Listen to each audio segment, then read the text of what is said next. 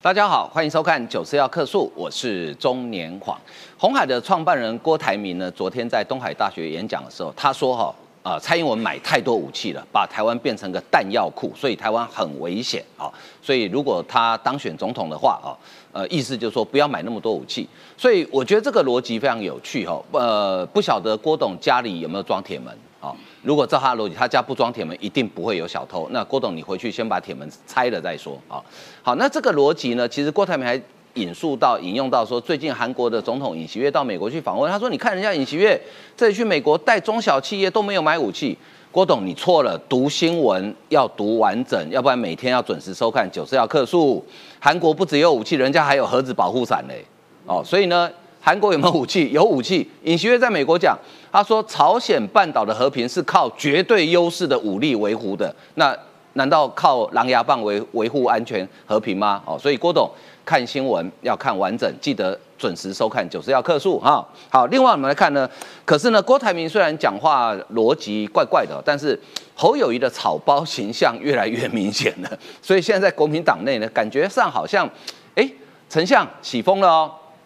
风向有点改变了，国民党里面好像挺郭的声音，呃，是不是越来越多？我不敢确定，但是至少挺郭的声音开始出来了。哦，这个对侯友谊来讲是不是一个危机呢？所以侯友谊最好的机会就是在总执询的时候呢，呃，跟新北市议员正面对决。我看这几天国民党议员其实也很努力，一直做球给侯友谊。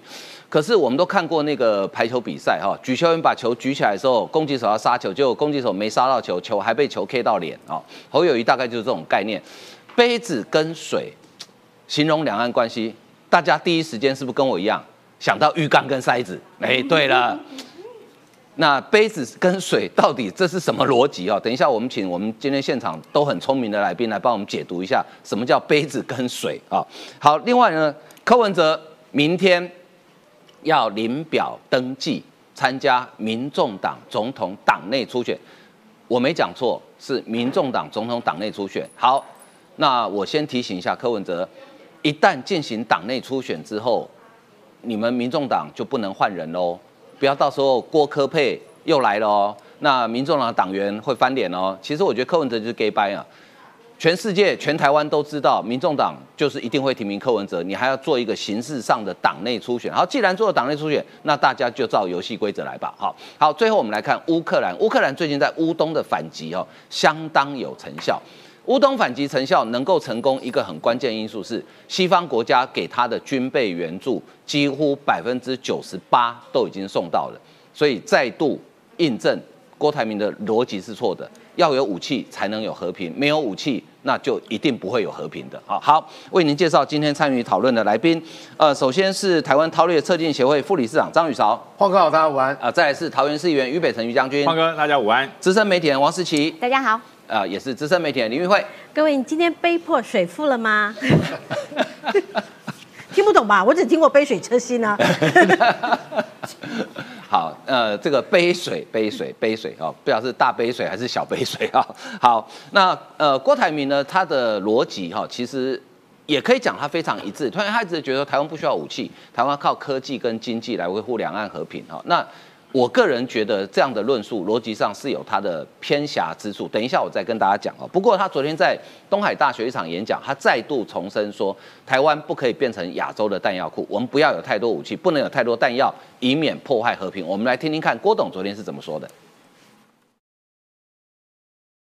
台湾不要变成弹药库，不要变成这个台湾变成科技岛。才说选他，共机就不会绕台。郭台铭到台中东海大学演讲，又打出恐吓牌。等等买买很多弹药摆在哪里啊？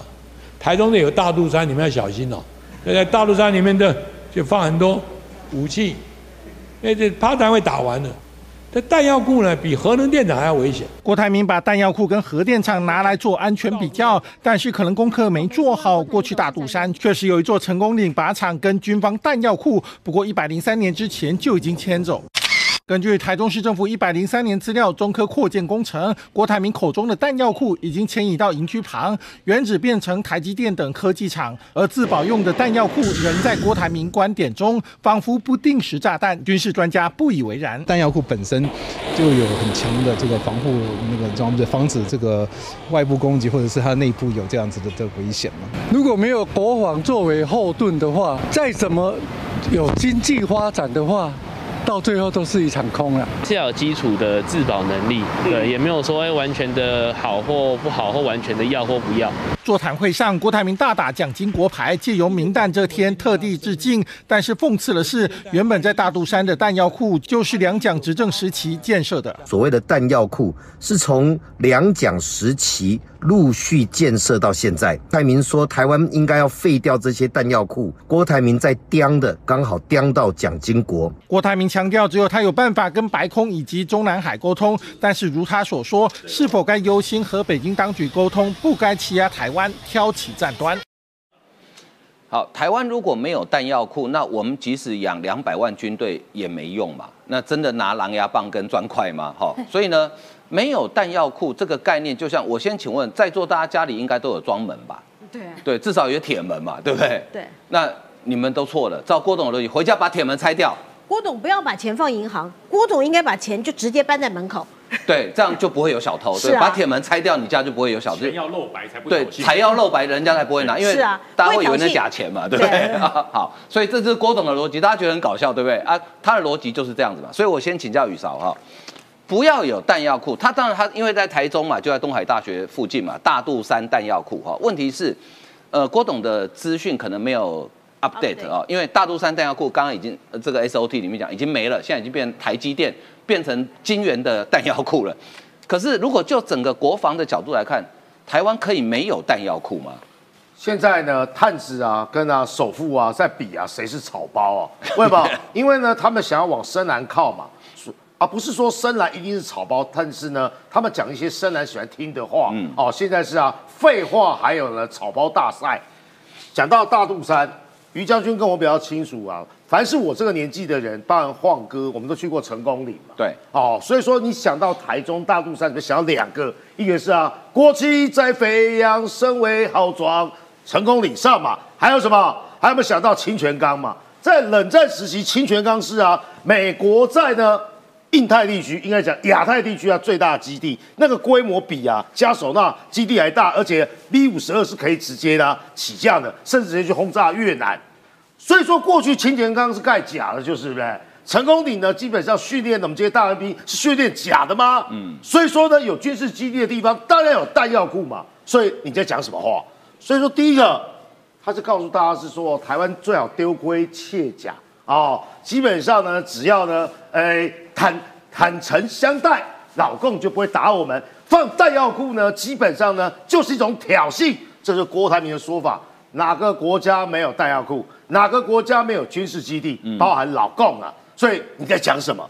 第二个是这也很好笑。哎，对啊，对啊，对啊！你也承认现在中国经济很糟了哈？有一千多万的大学生毕业，有三成，这个在九十二科数我就讲过了。六个大学生有五个找不到工作了。我告诉大家，什么叫战争边缘策略？福克兰群岛战争怎么打的？就是呢，威权啊，独裁国家最喜欢搞一个叫战争边缘策略啊。透过输出危机转移内部矛盾，北韩如此，阿根廷如此，老共也如此。国际政治、国际关系文盲，郭台铭；军叫军事文盲，郭台铭。第三个，呃，我们不要独立飞机就被绕台，他们不会花很多的油钱来绕台的。来问郭台铭几个问题：台湾要不要加入印太战略？当然要嘛，不加入印太被揍嘛。加入印太战略在老共眼中台独。台湾要不要加入 CPTPP？要的自由开放的，在老过程中台独，还有呢，台湾要不要加入呢？自由民主国家的这个阵线？要，这个叫什么？勾结外患，颠覆中国，这是台独。所以呢，除非呢，郭台铭你告诉大家说，我们要加入一带一路，哦，我们呢继续要维持 A 克法，哦，我们要把它当老大，这就不叫做台独嘛。所以呢，这三件事情告诉大家，在军事上，在国际关系理论上。还有呢，在政治认同上，郭台铭基本上真的是一个草包。你可能很会赚钱，但是呢，你所谓的国际观呢、基本上在专家在我眼中看来，跟小学生的程度啊差不多了。好啊，王定宇就直接破梗了，他颠到蒋经国，就我刚才有说的、啊，清泉岗、成功岭嗯，蒋经国时代做的对对，都是蒋经国时代在做它、啊。请问那时候蒋经国为什么这么做？反共嘛，避免呢中共呢渡海打台湾嘛，物是敌之不来，正是无有以待之嘛。所以王定宇说的，你是在黑郭台铭，你在黑蒋经国吗？接下来苏孝煌告诉大家啊，这个应该讲说国防部智库的研究员啊，弹药库本身就很强的防备装置，防止外部攻击跟内部有这样的危险。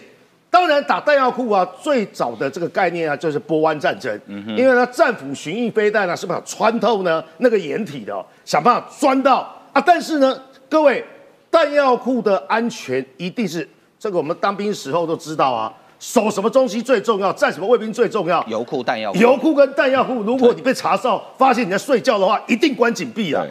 所以说呢，弹药库本身的防卫力就很强。最后，郭台铭还有国民党人不断带以美论，国防院做的民调显示，六成民众不认为，诶，美对台的军援将开启战端，人家在帮助我们，人家在金石或是呢厚实我们的国防，你怎么会觉得帮我们的，或是我们对美的军购，基本上呢是引狼入室，或是呢去挑衅人家呢？所以说六成的不同意，三成同意，那个三成四同意的、哦，大概都是啊，诶，这个郭粉啊，或是国民党支持者，所以从这样的一个状况就看得出来胡说八道了。好，那呃，这个宇超你先先请回哈。我刚刚讲说郭台铭在讲两岸论述，其实我发现他有个超级大的盲点，就是他很习惯从经济跟产业面在看所有的问题。嗯，讨论两岸论述的时候，的确经济产业面要考虑到，但是它不是唯一，它不是全部。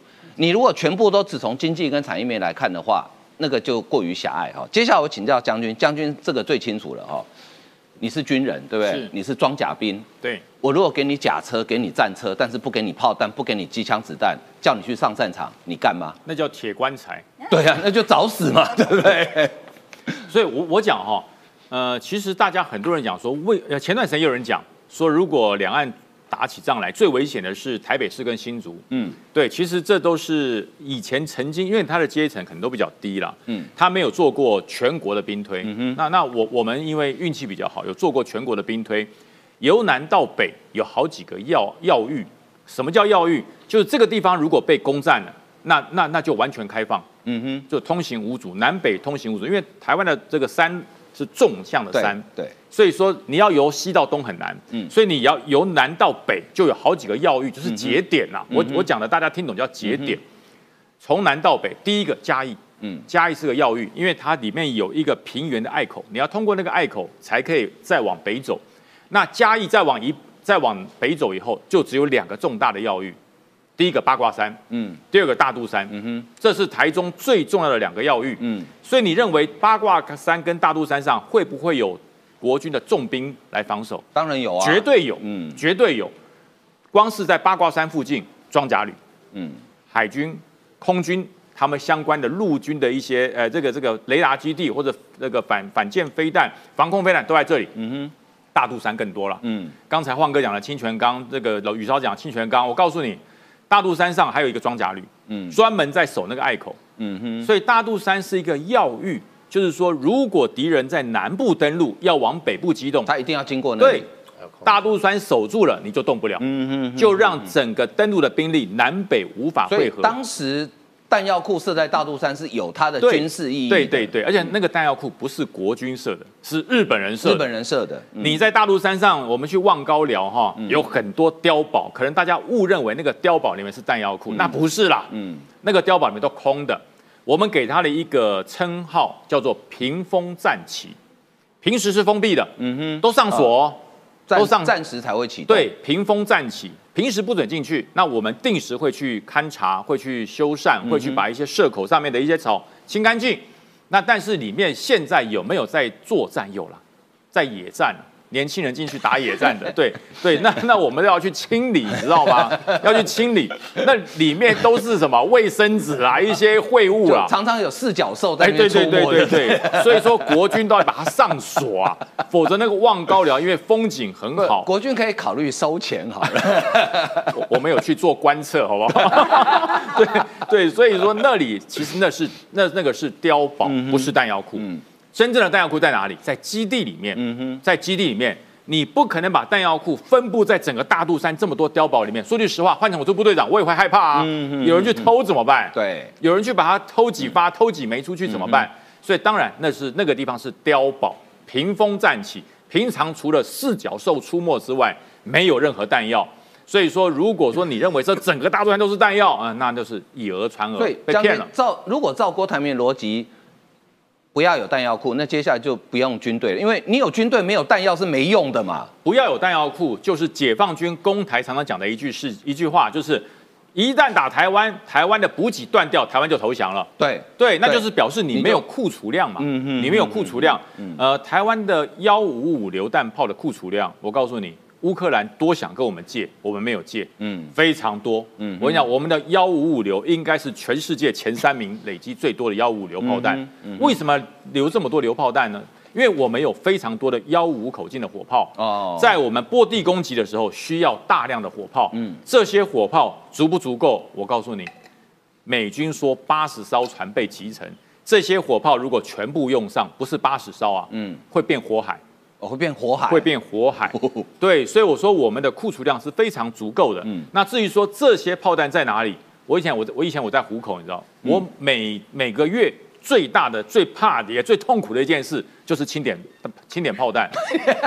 我跟你讲，因为要清点，你知道吗？而且那炮弹很重，那个，苦差事要清点，那个阿兵哥去翻堆，对，把新的往里面放，旧的往上放，因为旧的要先打掉。先用掉我跟你讲，我每天去翻堆，我们那阿兵哥哈，你叫他站卫兵可以啦，叫他跳战备操可以啦，叫他去站炮弹翻堆哈。好，不好意思，局长，我犯了什么错？你要让我做这么出众的事？我跟你讲，我我们的。弹药全部都在我们重要基地里面，嗯那都是国军的有重要设施的围墙，而且呢，接近都要测火种，身上的赖打打火机不能枪都要拿掉的所以不是大陆山随便或者什么彰化八卦山到处大佛里面藏炮弹，你这疯了吗？你是脑袋上有问题？不是不是哈，所以我觉得大家不要以讹传讹。国军对于弹药的储存非常非常的严谨，多不多？非常多，非常足够。那你说台湾是不是弹药库？台湾如果没有这么足够的弹药库，我们如何自保？对啊，当然要，但是我们绝对做好了非常严密的防卫，嗯否则每天都在爆炸。我跟你讲，对，所以说台湾的弹药库够多，我们储备量也够大，嗯但是绝对不是像民间外界所传的遍地弹药。然后如果是这样的话，黑道根本不用买了，去捡就好了。真的对帮。我补充一下哎哈、为什么大肚山啊、林口台地啦、或是啊于将军过去啊服务的那个虎口这地方一定有弹药库，或者是呢一定有所谓的机械旅，或是呢装甲师，或是呢像林口的过去的两四九师，249师因为反空降有台地的地方呢，哎，老共夺台除了呃这个这个夺岛作战呢，除了登陆之外呢，各位总看过诺曼底大空降吧？那个一零一空降师啊，或者八十二空降师，因为他一极有可能先占领了的呃交通的这个要道嘛。那那个几个台地啊，都可以俯瞰呢台湾的都会区啊，像林口呢，就可以看到桃园，也看到呢新北嘛。所以为什么在大肚山台地之上要部署重兵，就是为了反空降。为了反空降呢，那个地方一定会有弹药库啊。好，我们那个观众哈，当过兵的，他对于将军刚刚讲话深有所感。他说他每个月要点一次五七机枪子弹快两万发，他说快重死了。抬过子弹就知道子弹有多重。好，接下来来请教于小老师哈。尹锡悦到美国访问嘛，哈，他就举他说，哎、人家韩国这一次带中小企业去也没有买武器耶，还谈经济耶，谈投资哎，啊，为什么台湾蔡英文过境美国的时候买武器？哎，蔡英文这次过境美国有买武器吗？没有嘛，对不对？完全没有谈到。哎，郭台铭这个，所以我说郭董哈，九四要克数，那个郭董幕僚哈，以后十二点半准时手机打开给郭董看一下九四要克数，要补充一点新闻的常识跟知识哦。这个哦，就叫做郭台铭啊，活在南韩的金大中时期。什么意思呢？哎，我们要跟这个对岸交流啊，做朋友啊。还有呢，为什么金大中时期有两项政策？一个叫做呢，南韩的非核武化，以为这样子呢就可以让北韩呢在六方会谈的谈判桌上呢也放弃核武了。事实证明有吗？就变本加厉嘛。什么大浦洞二号啊、火星这些啊导弹啊是不断的发展，不仅射南韩、射日本，可以射到美国本土了。所以丁大中那时候呢，南韩非核武化的这个诉求是失败的。还有叫做阳光政策，什么叫阳光政策呢？南韩、北韩一家亲，南韩经济比较发达，我们要想办法好学中国这样让北韩呢改革开放，一个自由进步啊、经济繁荣的北韩呢会对南韩好一点。所以说呢，南韩那些财团的的故乡都在哪里？不是平壤哦，都在开城哦。所以说开城经济特区嘛。然后呢，南韩的郭台铭呢就带了许多企业家跑到北韩去投资。各位记得个画面吧？那个南韩呐驻啊开城的代表处后来发生什么事情？炸掉嘛。嗯哼。代表呢阳光政策通通是失败。所以呢，郭董还在停留在呢二十年前。所谓南韩自由主义派对北韩的绥靖跟幻想，最新南韩在干什么？尹锡悦去哈美国访问的时候，在国会的演讲之中告诉大家，唯有坚实国防的南韩呐，基本上才免于入侵啊。嗯哼，你是有没有做功课啊？还有这两天我们都在讲什么？南韩呢？哎，美国的核子战略潜艇啊的枢纽。本来该在关岛了，啊，或者是在呢横须贺了，现在往前推进到什么地方？打北韩不需要核子武器啊，因为从关岛就可以射到。但是呢，震慑中国呢，恐怕很需要。啊，请问南韩现在做什么事情？南韩做的事情是呢，把主要的假想敌呢放在呢北韩背后的大哥还有谁？就是中国。嗯，郭台铭，你看到了没有？还有刚才有说的啊，什么跟北韩交朋友啦，南韩非核武化这些政策呢，都被尹锡悦甚至呢被文在寅呢陆续给推翻的。因为呢，你跟流氓国家，跟天天想要统一你的北韩，基本上谈到底是有用的吗？所以唯有后世纪的国防很重要。所以呢，我刚才所说的，美国儿子潜艇于四十年来将首度部署在南海，这什么意思？基本上做好战争的准备。投资国防才配拥有和平。还有呢，尹锡悦访美的时候说，朝鲜半岛和平透过实力达成，而非仰赖对方的善意。郭台铭，你好意思讲南韩？结果呢，你的功课呢，通通没做好。不，不论是新闻，哎啊，你没有看报纸啊，真的要看九十要课数。我不希望呢，你有办法像我一样啊，翻出二十年前金大中的什么阳光政策啊。但是你的幕僚全部都睡着了。好，那讲到韩国哈。呃，可能很多观众朋友，你稍微关心国际新闻，你会发现韩国最近改变很大哈，跟日本和解。尹锡悦讲一句话，我非常感动，他说：“我没有道理叫日本人为了一百年前的事情下跪道歉哦。”然后呢，跟美国呃几乎完全站在美国队这边。我知道我们台湾人对于韩国人的感情是。很特别的哈，爱恨交织。有哈韩族很喜欢韩国的欧巴，很喜欢这个呃 Twice 哈，对。三个内哦。啊，对。可是呢，每次球赛的时候就好想赢韩国队，所以台湾人对韩国的感情是很复杂的哈。不过玉慧，嗯。哎，尹锡悦这次改变超级大，几乎那个整个国家的方向是一百八十度大转变哎，到底发生什么事？尹锡悦从他上台以来，特别是从今年以来，整个韩国的政策有非常大的一个调解。就在今年啊，其实日韩呢，他们结束了这个敌对的一个状态。嗯，那我们看到了说，日韩过去韩国人对日本或日本人对韩国，尽管在民众啊表的不说，就嘴巴上不说，私底下他们非常喜欢去对方啊去做一些旅游。但是呢，你如果一旦谈谈到对方，其实他们都有非常多的情绪。但你现在看到日韩两国的政治上面的领袖，他们其实做了非常多的一个和解。这是尹锡悦，但尹锡悦有没有因此而承担在政治上面之前有一些的风暴？有的。过去啊，你如果看尹锡悦尹锡悦的那个推特的话啊。他的一只要一推文，下面几乎几乎都是全部都在骂他。嗯哼。可是呢，这次尹锡悦去美国以后，我发现一个非常特别的现象：你在尹锡悦的推文下面，你会发现有非常多都是给他按赞，然后都是这个给他大爱心的一些的这个画面。我觉得这个是尹锡悦这次去美国的一个一个丰收。但这次尹锡悦去美国，他特别讲到了一个，这是我在这一段当中我特别想呃提到的，他特别。赞扬美军在长津湖战役当中，在中共呃当时的军队十二万的一个包围之下突破重围啊，感谢特别感谢啊这个美国士兵用生命来捍卫自由，然后决定性的时刻，美国没有袖手旁观，韩军跟美军并肩作战，英勇奋战。我为什么特别提到啊这一段？因为他特别讲到长津湖。今年或去年啊，中国有一部啊这个纪录大片，就叫做《长津湖》。过去长津湖在中国来讲是一个这个非常隐晦的一个议题，因为打长津湖这场就抗美援朝的东线战争了。那因为几乎全面，那叫冰雕连。什么叫冰雕连？你不要觉得说哇，这群人好会战争哦，不是，是因为排在呃就是。在那边趴在那边准备埋伏要干掉美军的时候，很不幸，全部都被冻毙了。所以就当美军上了山头以后，一看吓死了，怎么会有一群人全部冻毙在那边，而且是两三百人冻毙在那边？所以那个冰雕连是因此而来的。所以中国人不重视生命，你从韩战的东线战争，从这个呃长呃，就是你从这场战争当中，你就可以知道，那这场战争当中呢，呃，它有我先讲结论，它有几个重大的结论。第一个是维持住三十八度线南北的一个南北韩的分治。第二个是美军呢，我们知道说啊，在二战的时候，我们英国有那个敦刻尔克的那个大撤退，大撤退，那这也保住了联军的一个一个士士气。然后呢，在这个韩战的时候呢，也因为啊，在这个长津湖的这个战争啊过后。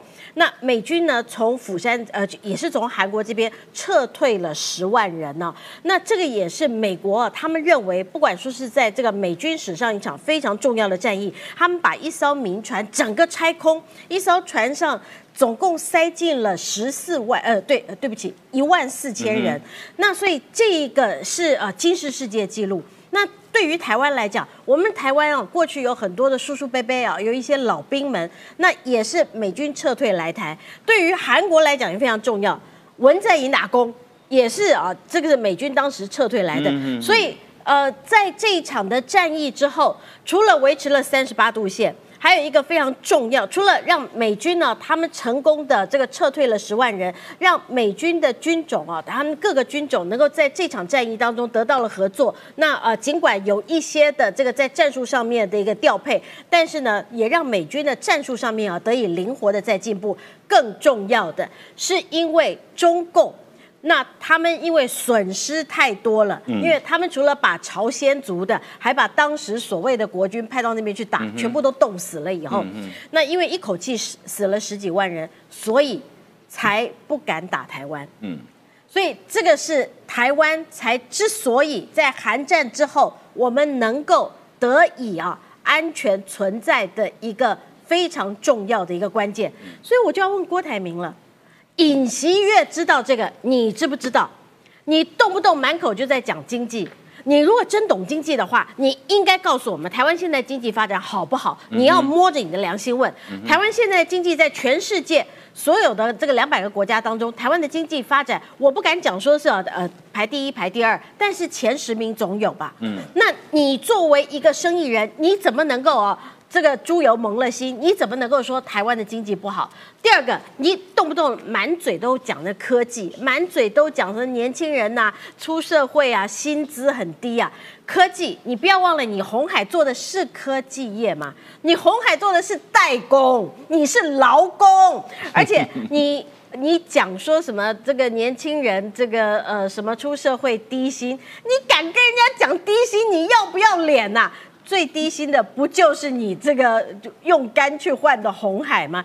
所以我觉得郭台铭哦，其实不太诚实。你应该好好去面对的是，你过去跳了多少票？你这次去美国，为什么人家都不愿意见你？他他还有脸说要台湾的企业多到美国投资？如果都像他在威斯康星投资啊，那台湾不就黑掉了？他不但在威斯康星跳票，他在印尼跳票，在巴西跳票，在欧洲跳票，所有的都跳跳票，高雄跳票，台中跳票，苗栗跳票，到处跳票，连台大癌。一中心也没有完全 兑现，你还敢跟人家讲？你还敢跟人家开支票？所以郭董啊，你脱光光，人家也不会说你身材好了。这这这个结论我我还蛮喜欢。有没有？有没有？大家觉得那个叫什么“杯破水富”啊？可是那个画面我不太想象，呃 不太敢想，我还是想一下水复吧我还是想一下李多惠跳舞的样子好了，比李多惠、李多惠跟林湘在五月六号跟五月七号嗯即将会在球场合体。好，那呃，郭台铭呃这个论述呢，刚刚宇韶一开始破题就讲说，郭台铭侯友谊在竞选草包第一名哈。好，我们看完郭台铭之后，看看侯友谊。侯友谊昨天在议会的时候，其实是国民党议员问他，其实这球是做球给他。林俊杰问他说：“你认为九二共识是什么？你觉得中国跟台湾是敌人还是朋友？”哈，结果侯友谊回答什么？杯子跟水。我知道大家跟我一样联想到韩国瑜。好，我们先看看昨天侯友谊他是怎么说的。没有人愿意看到战争的爆发。市政总执行第二天，侯友谊提两岸应避战，但二十七号闪达九二共识却大谈杯水理论，论述一出，评价两极。中华民国跟台湾的关系是密不可分，就像杯子跟水一样，覆巢之下无完卵。中华民国是一个杯子，让我们所有的水，我们的台湾所有的家人能够团结在一起。重申中华民国是杯，台湾是水，连国民党主席朱立伦都帮忙背书，但侯友谊被认为像韩国瑜二点零，也遭起底涉嫌抄袭。这样的论述也被认为说很像韩国瑜之前的大海漱口杯，一开始好像也是联合的副董事长黄年提出来的。保卫国家、守护台湾人民的安全跟生命，是我这一生不变的初心。他的发言其实是韩国瑜零点五缩小版，民众其实是对于侯市长想要落跑这件事是感到愤怒的，民进党也是会呃全力的就来呃支持。不止民进党议员认为毫无逻辑，作家苦林也酸，怕侯友谊拿到杯子之后就把水倒掉。从出访新加坡到总执询议程提前，危机四伏，前有郭台铭还可能遭遇罢免危机。朱主席虽表明五月完成提名，但不止内忧，侯友谊要面对的还有外患。今天就去处理了。不要让一个人脱困哦，那把总咨询移到部门咨询之前，我我不觉得国民党这样做是对的。柯文哲访美抵台，民众党高调接机，要版面也要话语权。表明二十九号领表登记民众党总统初选，二零二四再也分裂，蓝营想重返执政，恐难上加难。好，各位观众，大家自己打打分数。杯子跟水、浴缸跟筛子哪一个比较高干？我其实平常心讲，我从昨天想到现在，我分不太出来，因为 两个都一样烂啊。你们可以自己打分数。好，我们来看哦。侯友谊昨天说，中华民国是杯子，台湾是水，彼此是共生体，杯破水复啊。这个逻辑说在我。我一直我从昨天我一直在想象，如果我是一个忠贞的国民党员，我要怎么帮侯友谊解释？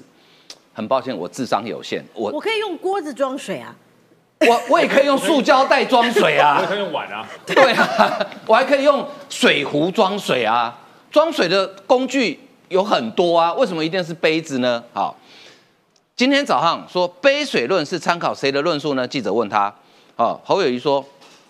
让大家清楚，中华民国台湾的关系，呃，跟台湾关系密不可分，就像是杯水，覆巢之下无完卵。之前说的中华民国是国家，台湾是家，赶快听不？好，网友回应：杯子可以把水倒掉啊，装进九二共识跟一国两制啊。哎，我觉得网友很天才哈、杯子也可以换成台湾啊，台湾这个杯子装过西班牙水、荷兰水、民政水、大清水、日本水、中华民国水啊。哎这还这还有一点道理。是啊，对，因为这些这些人都曾经统治过台湾嘛，部分或全部嘛，对不对？希望有一天我们装的叫台湾水嘛，对不对？好，没有台湾杯子，国民党连呃这些脏水早就流到大海，现在想装习近平的口水吗？哦，好，那侯友谊到底什么时候呃？这个国民党到底什么时候要提名呢？诶，朱立伦昨天是有讲，他说五月，但他没有没有压时间哈。郭台铭哈，记者问他，国民党在五月征召侯友谊参选二零二四吗？他说我们两个就兄弟登山，大家会在这段时间公平竞争。侯友谊参选恐怕被贴上绕跑市长标签，是否认为自己才是最合适的人选呢？郭台铭说。大家都有共识，在朱主席的领导之下，不管是谁胜出，一定尽全力团结，尽全力支持胜出的人，赢得二零二四总统大选。我觉得郭台铭自己都不太相信他讲的话啊。侯友谊呢？记者问他说：“说会提前到五月十七号征召啊，现在是不是因为要整合在野势力没那么简单呢？”我目前为止还是以市政最重要的悬念，所以整个程序不是那么了解。不过一切尊重啊，废话啊。如果被征召会代职参选，会被罢免吗？他说：“现阶段专注新北市政。”我觉得记者应该追问他哈，啊，你如果专注新北市政，你干嘛要去选总统？你就不要选嘛。有信心整合郭台铭吗？谢谢大家关心，每一个人都会同心齐力，为中华民国、为台湾这块土地，大家同心同力，共同努力啊！我满不在意的工上，思清，你听懂他在讲什么了吗？好烦，我好痛苦，你为什么要这样伤害我？我真的不知道他在讲什么。好，想想李多惠。哦天哪！就是说，我觉得的确吧，他比草包还要更草包，因为浴缸比较格局大，大海那个格局也是更大，然后结果你竟然。缩小成一个杯水，然后我也不知道，我真我是真心不懂你到底在讲什么。而且当大家要进一步的再追问的时候，他就说啊，我们要和平，我们要爱中华民国，我们要让新北更好，就是一个呃答非所问，然后完全不知所云，听君一席话，如听一席废话这样子的 这样子的程度啦。那。郭台铭刚刚提到郭台铭，而郭台铭的这个话比较多，但是我觉得他是充满恶意啦，他的危害更大，更大，因为他其实是在帮台湾去军事化、去防备化，他是在帮中国侵这个呃侵犯台湾开大门的一个具体做法，就是郭台铭讲的这样子的做法。然后他把自己包装成一个有钱的成功的商人，然后来指导这些年轻人，其实是要让挑挑年轻人情绪里面的一小点不满，然后把它放大，然后进行洗脑。嗯，所以我觉得它的危害是大的，它就是在帮中国侵犯台湾铺路、找借口、开大门。嗯嗯。所以在这种状况底下，郭台铭的危害，我认为比。不知所云的侯友谊要来的更大。好，那所以刚刚宇韶说，国民党现在在进行一个草包的这个比比赛，看谁最草包。呃，不管是浴缸、大海，或者是杯水，或者是邪恶的郭台铭，我认为其实他们都不不足以，而且不配配 不配配姐来了这个总统候选人。所以我一直还是很坚持。朱立伦党主席，真的，你晚上泡杯咖啡，打开电脑，对着无车无人的深夜，想一想，冷静一下，国民党真的只有你最适合被征召选总统，只有你的政治历练，只有你的知识基础，才足以。匹配，我发现国民党总统候选人这个位置是朱粉哎，我是朱家军，忠诚的朱家军。不然你看看郭台铭这么的邪恶，侯友谊比韩国瑜还更草包。在这种状况底下，真的只有朱立伦，拜托啦，晚上泡杯咖啡，对着电脑，无车无人，问问淡水阿妈，是不是只有朱立伦最适合？老实讲，我真的觉得。对，我真的觉得哈，其实是为国民党好。你们国民党如果端出了这侯友谊满嘴空话，什么杯破水富，然后找郭找郭台铭的话，人家觉得哇奸商一枚，那整天只会去压榨你的劳工。那比来比去呢，你们国民党难道掏不出更好的人选吗？有，刚才我们佩姐就提供了，你们还有你们的主席啊，朱立伦，横竖都比。不是那个法师嘛，横竖都会比那个侯友谊跟郭台铭好，而且至少他虽然讲空话，也不会讲干话，所以真的要考虑的是朱台。可是我还是比较喜欢韩国瑜，因为好笑，对，比这至少比较好笑嘛，对不对啊？就侯友谊就是一个不好笑的草包，就是不好笑的草包，就这么简单哈。好，那我们接下来看另外一个。呃，智商一五七的也是草包啊。柯文哲去 Houston 座谈，好，被学者批说爱喊口号，哦，那科办还说你是表现失格，哦。柯文哲四月二十五号跟 Houston 台北姐妹会对谈，语谈人是美国圣汤马斯大学国际研究讲座教授叶耀元教授，叶教授嘛，哈，他他在网络上演出上还蛮粉丝蛮多的。他与柯文哲对话一个小时后，发现柯文哲是个很会阐述问题的政治人物。就是什么叫阐述问题？你没有回答问题嘛？你是在解释问题嘛？对不对？范例一，两岸问题，一直说台湾是独立国家，但是有外交困境，可是要如何突破这个缺陷，又说不出来，那不是有说跟没说一样。范例二，喜欢喊口号。柯的话语对于不了解的政治，就认为台湾都是蓝绿恶斗才会停滞不前的中间选民，有很大的诱惑。搞懂这些核心问题，并不是喊喊口号就能解决的，这个很有趣喽。柯文后来科办的这个发言人陈志涵说：“哈，你问那个问题，根本就在突袭嘛。”叶教授说：“哎。”我他是多久以前？一个月前就把题目，两个月前，两个月前就把题目给科办了，哎，所以柯文哲两个月还看不懂题目，看不懂，还是两个月还没找到答案，哦，这不晓得哪一种，反正二选一嘛，哈，呃，叶教授说这场活动下了封杀令，很少台派的人出席，看到很多人开心，听到柯的说法，会觉得柯很有魅力，但柯文哲所代表的是那些不完全了解政治运作的人。陈志涵说：“叶耀元台独意识形态彻底进入大脑，很难听见容忍其他意见与声音。”好，好，柯文哲回来了。他说：“民众党公告总统初选领表登记时间。”他说呢，明天就是明天，哈，是明天就去处理。报名完审核后，党内审核过后就有机会正式记者会，应该是五二零之前。所以，民众党是要办总统党内初选哦。好。呃，在座觉得有第二个人，除了柯文哲以外，有谁会去领总统的表？应该不会嘛？不会，应该没有人嘛？没有人。所以办这个总统初选是不是 gay 拜？明天不是礼拜六吗？是啊。啊，礼拜六不是放假？民众党这个血汗劳工党啊。不是，那为什么不五月二号？不要，明天对柯文哲八字有利。我告诉你，黄历上面哈那天叫五月二号叫正四废，所有正事废，对，吉事不宜。哦，所以。哎，这样民众党要加班几天呢？明天礼拜六加班，礼拜天加班，五月一号劳动节加班。那赖香林，你记得哦你是民众党的立委过劳哦，过劳哦，嗯，要两倍两倍薪水哦，要两倍薪水哦。民众党中央党部在台北市，对不对？是是是，台北老检老检老检，两倍薪水，两倍薪水，没发的话就开罚。我看你看我多爱民众党，帮民众党的这些所有的党工争取福利。所以我说哈。这个办总统初选叫 gay bye 啦，啊，名字不会有人登记，但是他要假装说我很民主嘛。但是柯文哲，我好心提醒你，你办了初选之后，最后提名你了，唔汤瓦郎哦，不可以换人哦，不要最后来个郭科配哦，这样那你民众党初选就是在打假球哦，因为所有的政党办完初选之后，记不记得二零一六年国民党怎么输的？换柱嘛，对不对？办完初选换柱嘛，一样的道理哦。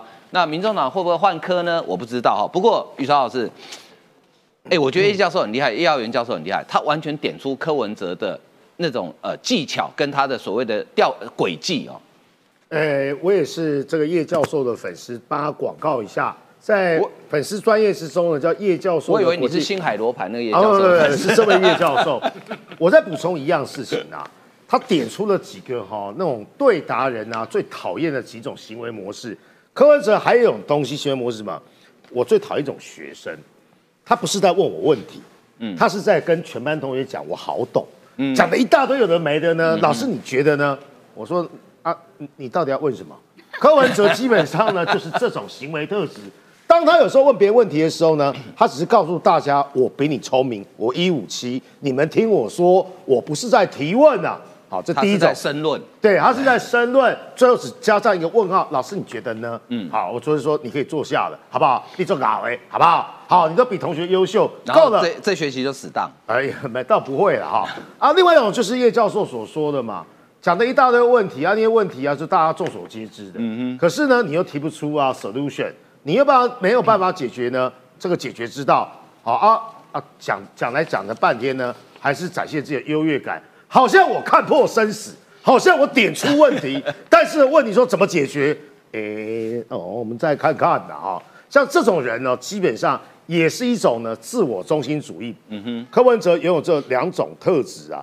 还有呢，陈志涵是我学妹哈，你自己也是正正大东亚所的哈，我们东亚所是然也蛮可疑的，前有韩国瑜，后有陈志涵哦。嗯，对。对对对，你讲你学妹之前，我先补一下这个哈，因为这样也会影响到我们念正大的心情啊。这个呃口号啊，其实国国民党跟共产党是两个最会讲口号的这个政党。没错。那为什么要讲口号？呃，一句话，有个呃作家叫东方白，他曾经写在他的书里，口号就是因为做不到。所以才要口号。我们要做得到团结，我杀猪拔毛。现在很不团结。对对对，所以口号就是做不到才要口号。你看看柯文哲的行为是不是就这样？嗯，来，你学妹，对，呃，你应该也懂点政治学了哈，你也应该了解两岸关系啊，因为你有拿到硕士论文嘛，哦，有拿到硕士学位啊，不要帮政治人物辩护啊，就完完全全呢，只知道宁左勿右，只知道政治正确，却毫无专业可言。你们有本事叫人家去参加座谈，你就应该开正门走大路，嗯，而不是什么呢？好像呢，人家事后觉得啊，啊，你老板是另类草包啦，啊，什么看破生死啊，你就立刻扣人家说台独的人都长这个样子，这是极没有风度。要不然呢，你们就在同文层取暖，否则呢，你本来是想干嘛？希望呢，哦，我相信大家都了解叶教授爱台湾的立场的啊。你明知道他的政治立场是这样子，要不然道不同不相为谋，我们互不往来。你本来想找这个人来干嘛呢？想说应该会折服在柯文哲的哦光环之下，看到柯文哲就好像看破师傅一样，大家会觉得你好厉害。教授是有风骨的哦，我自己也是个助理教授，腰呢好像是很硬的。国民党敢找我去对话，那没问题啊。如果叫我讲出不是我良心的话，我退通告啊。我退过某位呢蓝营大佬的通告了。所以很重要的地方是呢，你不要把所有人都当成是柯粉。你不要把所有知识界的良心呢，都觉得要拿来擦脂抹粉，你这个就是最没有风度的讲法了啊！让他看透哦，原来民众党的格局呢，就是每个人看到柯文哲呢，基本上都要讲柯文哲万岁，师傅好厉害，呃，阿贝可爱，阿贝高追，阿贝务实。对不起，那回到你们的同温层。好，最后呢，这个最好笑啊！其实焕哥应该不小心破梗了，办初选哦，虽然是同额竞选啊。啊，基本上一人政党的这个下场是什么？看看宋楚瑜哦，他看看过去的台联党就可以了解啊，看看新党就知道，因为没有新陈代谢机制嘛，啊，永远都万佛朝宗嘛，啊，我永远都是定于一尊嘛，这个叫做呢干嘛？政治另类的摆拍，走程序而已。还有花哥刚才真的讲最难听的哦，不要到后来把拍掉哈。郭台铭呢，刚好呢被 out out 掉哦，什么凹斗？啊，原来这一切都是假的。我刚才上节目前还跟于家军聊，我以前去找教职最痛恨的一件事情是什么？哎，公开透明，我们学校开个缺，就一百多个人去 interview。后来我们发现呢，那个早就内定好了。我们是干嘛？来证明这个制度好像很合理的。现阶段传出来哦，五二零呢，朱立伦就位征召啊侯友谊。那请问呢，对这个呢郭台铭来讲情何以堪？郭台铭万一啊一言不合，再来任性一次又退党。柯文哲说：“你来，你来，好，你正我负，我负你正，怎么样都可能。请问这时候呢，民众党的人，你们情何以堪？你们走的机制出来之后呢，原来是为他人作嫁。我说过哦，柯文哲基本上就要定一尊哦，不可能给我来一个什么郭正科富哦。如果是这样子的话，啊，你们投票是投心酸的，投投他个康 A 哦。所以呢。”柯文哲，你看你们今天实在是很痛苦哦。所以刚才大家讲的很开心，呃，林玉慧啊，还有那个佩姐哦，对，哎，对我们来讲，各位观众啊，还有线上朋友都觉得很开心，对不对？啊，草包大赛啦，一下啊，这个侯友谊啊，啊，一下是啊，这个郭台铭啊，啊，真的受够了，又来一个柯文哲。柯文哲最喜欢卖那种什么，拿着做结论的。哎，我真的有看过一次直播。他那个大言不惭讲说哈啊什么等边三角形的哈，然后呢台湾是啊强北的，美国是银行啊，中国是警察啊。送给客人这句话，毛泽东你所崇拜的人呢，说一句话叫毛泽东骂谁？骂胡耀邦啊，好读书不求甚解，喜说话信口开河。请问你崇拜的毛泽东，现在这一句话来形容你自己，是不是最恰当？好，蔡碧如，碧如姐。明天登记，记得哈，要去领表啊！记得要给党工加班的人两倍薪水哦。赖香林，我真的鼓励蔡碧如去登记，要演就演全套，不要演半套。我觉得民众党要谢谢叶教授，哎，嗯，再不然的话，他去二十一天，谁知道他去哪里啊？我只记得他去公园晒太阳，剩下来的我真的不记得他去哪里了。所以你不感谢叶教授，让刚才雨烧可以花这么长的时间哈来评论，这边二十一天，谁知道你到底在干嘛？公园晒太阳，在美国通常是流浪汉在做的事情。对好，好弯达啦弯达啦的事。好，我们继续看哦，请教于将军哦，乌克兰反攻了，来，于将军请来。春季攻势第一炮，其实他反攻已经铺陈很久，最近好像哎，战果还不错。那为什么他选这个地方是很重要的战略要地嘛？这当然哈，其实乌克兰反攻已经不是喊第一次了。对，大家可以发觉，其实从去年的年底就陆续的乌克兰喊反攻。但是当他喊反攻过后，大概一个礼拜，立刻就会喊弹药不足，嗯，对，装备不足，武器不足，快来快来，对，快来快来。所以 所以乌克兰的反攻哈，其实跟美国相关的这个作战智库其实是有连结的。他有告诉乌克兰第一件事情，你要打的地方不是叫你一下打下一个州，嗯哼，也不是叫你一下打下一个面，嗯，是一个点一个点的打，嗯，因为大家可以看哈，整个涅伯河以东。呃，俄罗斯是怎么吃下来的？它不是说从去年的二月二十四号一口气吃下这么多，它是花费了将近十年的时间，逐步腐蚀所有内部百姓对于俄罗斯的喜好。嗯嗯，对，所以说美国有告诉乌克兰，你要吃，要慢慢从人民的思你思想里面拿回来。嗯在这段时间，他受了俄罗斯的欺负，受了俄罗斯的迫害，你要从他的思想里面让他心里想回乌克兰。所以你看，乌克兰没有像我们所预期的说一下子整个踏伐，对不对？赫尔松起义，起各省纷纷响应，没有，没有这个状况，因为时机还没有成熟。所以说，他给了他 M1 战车，他给予他足够的海马斯火箭，然后给予他足够的战力。他告诉你，一个点一个点的吃。赫尔松是个关键点，对，因为赫尔松。普丁在那个地方有宣誓过，就是说我拿下这个地方之后，整个克里米亚就稳固了。因为其实普丁现在很担心，连克里米亚都被拿回去。对，人心的松动才是真正乌克兰能够把整个战事扭转的关键点。所以现在赫尔松一个点拿回来，我不要多，我只拿赫尔松。拿下来之后，开始要做一件事，一边守护一边建设。嗯。让赫尔松里面的民众觉得，因为乌克兰回来了，我们变安全了；因为乌克兰回来了，我们的生活安定了。你这样子，赫尔松旁边的城市会有感受哦，克里米亚会有感受哦。对，隔壁的赫尔松被乌克兰光复了以后，他的人民生活是安全的，他的建设是开始复苏的。而我们在干什么？嗯，所以他要用赫尔松跟马利坡去做对比，他要去做对比。所以说，其实乌克兰的反攻，大家千万不要期盼说。一天晚上反攻，明天就全部光复，哎，那是武昌起义了。那只有在 只有在中国当时那个国父做的时候才做得到，因为那时候满清道师逆行，大家已经反感到极点。对，现在就是要创造这种感受，这种感受不是一个月两个月可以做得到了。所以说，泽伦斯基，大家发现泽伦斯基做了一件事哦，他现在有跟习近平在做通联。对，为什么要通联呢？就告诉习近平。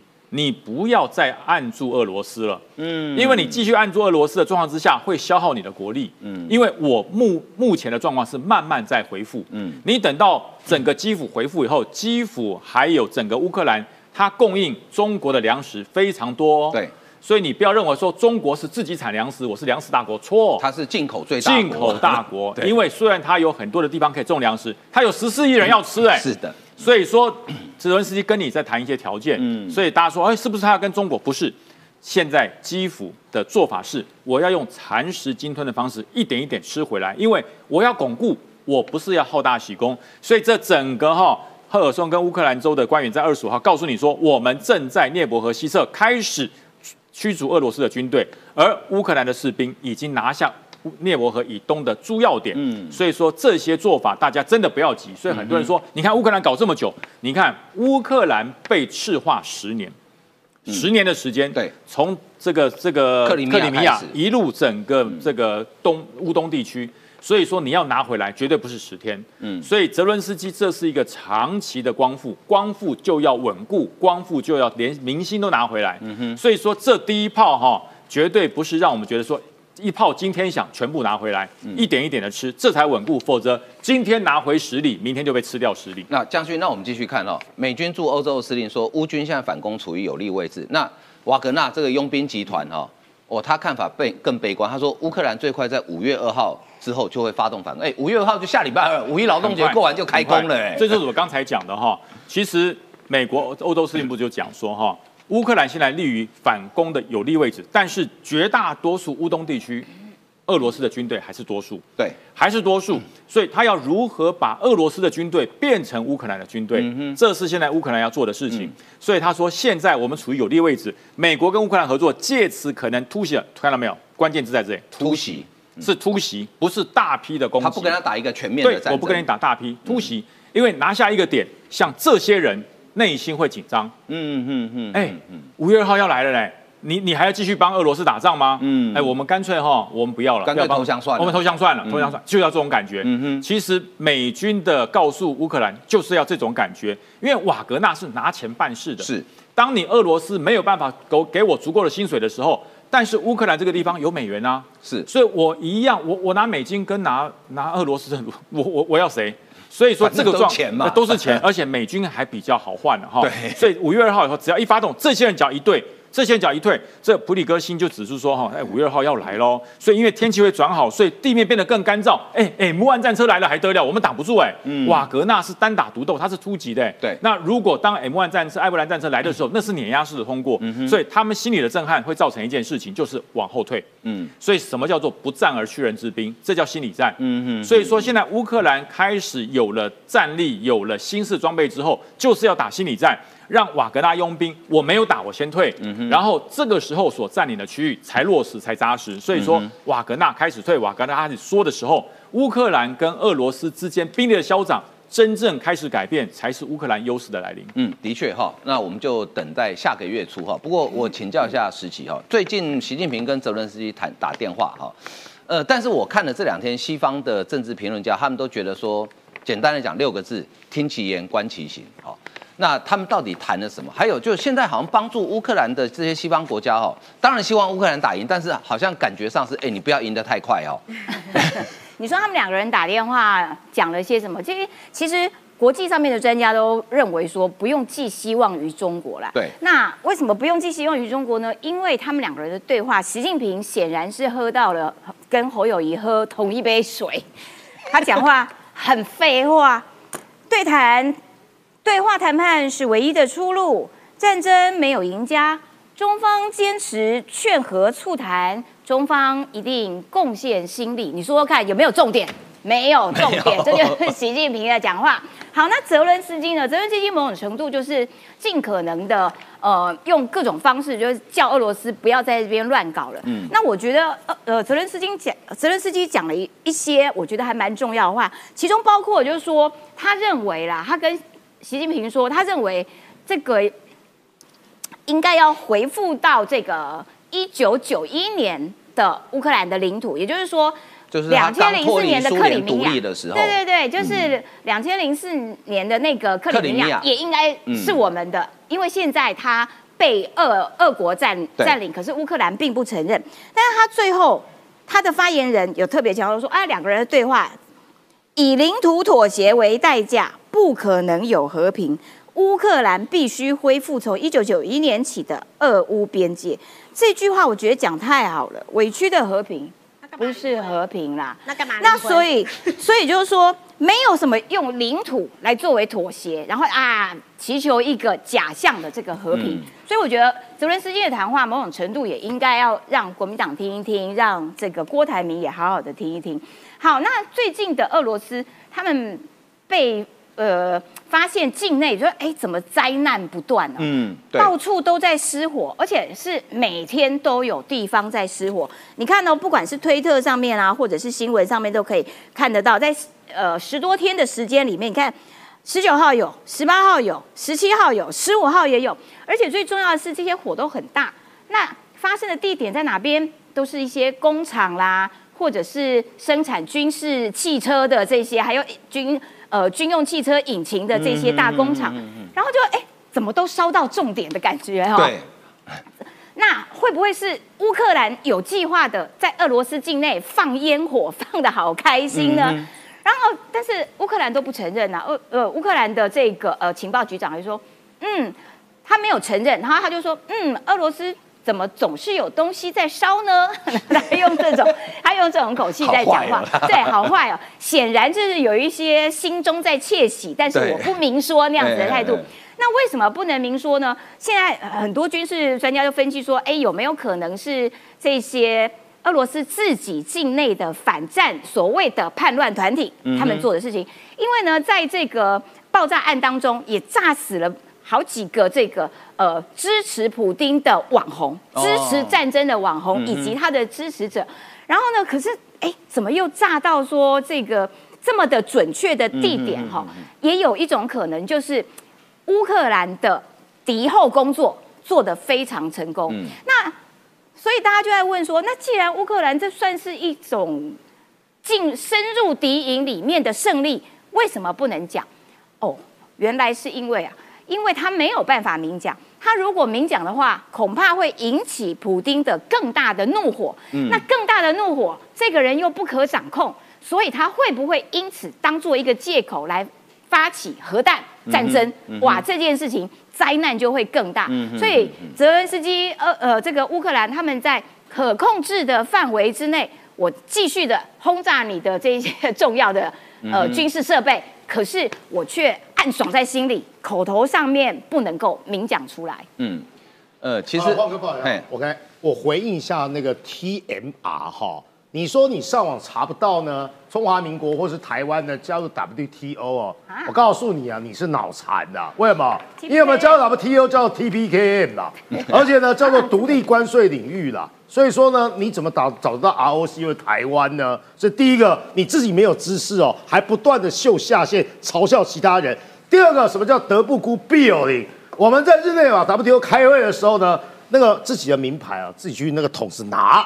那本来呢，大家都认为说呢，TPK 嘛，那我们应该坐在坦桑尼亚的旁边。嗯，可是呢，我们每次坐在一个国家的旁边，没有人有意见，就只有中国有意见。我们坐在哪个国家旁边呢？Thailand，因为 Thailand 呢就是台湾，大家都觉得会心一笑了。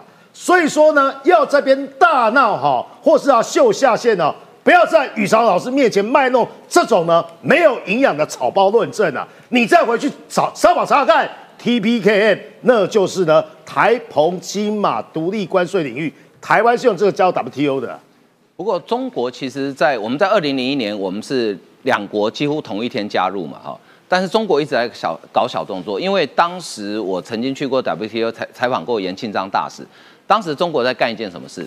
他想要透过秘书处把那个通讯录啊，因为 WTO 会发给每个会员国通讯录，把 TPKM 改成台呃变成中国的一部分。当时我们是花了很多的力量才把这件事情挡下来啊，所以呃，来玉慧。这中国现在在希腊的大使，他又在搞小动作啊。嗯因为马英九的头衔又换了第四次，他现在叫前国民党主席。你看，他是在玩 cosplay 吗？是啊，他已经换。那我宁愿看赖品妤。对，前台北总统到前台湾总统到前台北领导人，对对那些前国民党主席是他有前中华台北国民党，中华台北国民党对对对对是现在是连国民党主席了。你看马英九现在还要演讲，你是验钱、验名、验个这款挺多小。马英九如果要玩 cosplay，在台湾就可以哦，不用那么远飞到希腊去。不过历史上应该没有人可以超越马英九，短短参加一个论坛，不过才三天，已经中国大使搞的，现在应该是换了四种称谓，立稿历史定位达成。好，今天节目为您进行到这里，非常感谢大家收看，谢谢，拜拜。拜拜。